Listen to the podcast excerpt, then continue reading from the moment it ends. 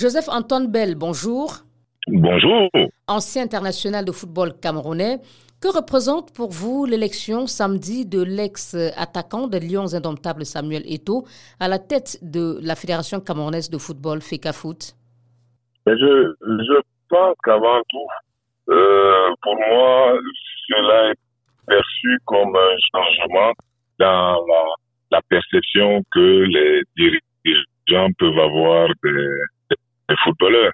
Euh, c'est eux qui votent et donc ils, ils ont accepté qu'un ancien footballeur puisse devenir dirigeant comme eux, puisse être dirigeant comme eux. Et j'aimerais leur envoyer euh, en retour le message que nous, footballeurs, nous considérons comme footballeurs tous ceux qui font quelque chose pour le football. Donc, c'est la même famille. Et donc, ils ne se sont pas trompés. Pour vous, ce n'est donc pas une surprise, un tournant pour cette institution et le football camerounais?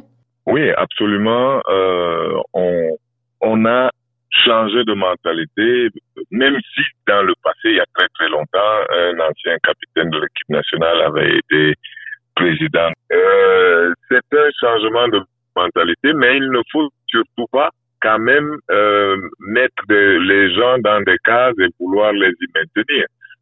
Aujourd'hui, Samuel Eto'o est président de la fédération. Il n'est plus joueur. Il n'est même pas ancien joueur.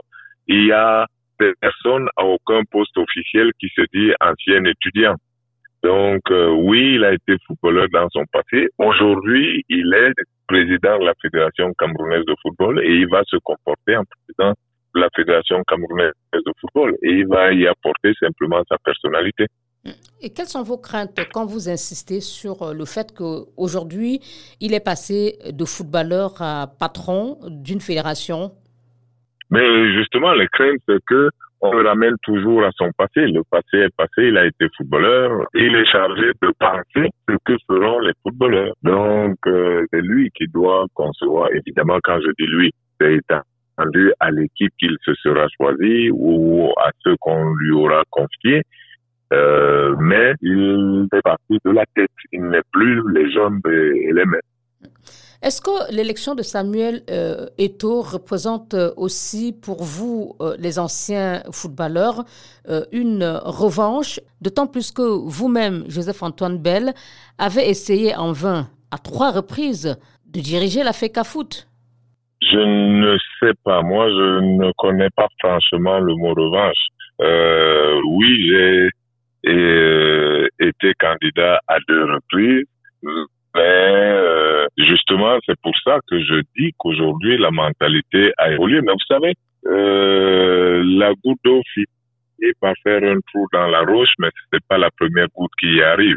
Donc, euh, si aujourd'hui quelque chose a changé, c'est peut-être parce qu'il y a d'autres qui ont commencé avant, mais ce n'est absolument pas une question de revanche parce que dans ma conception, ben, faut laisser le temps aux gens de comprendre. Tout le monde ne rentre pas en religion le même jour, donc tout le monde ne peut pas comprendre euh, bien d'emblée que un ancien footballeur puisse euh, devenir le patron comme quelqu'un ne comprendrait pas forcément que en réalité les recteurs sont d'anciens étudiants. L'Africa Foot est en crise depuis une dizaine d'années. Elle est passée par plusieurs comités de normalisation. En quatre ans, que peut faire Samuel Eto'o pour euh, redresser une institution aussi instable?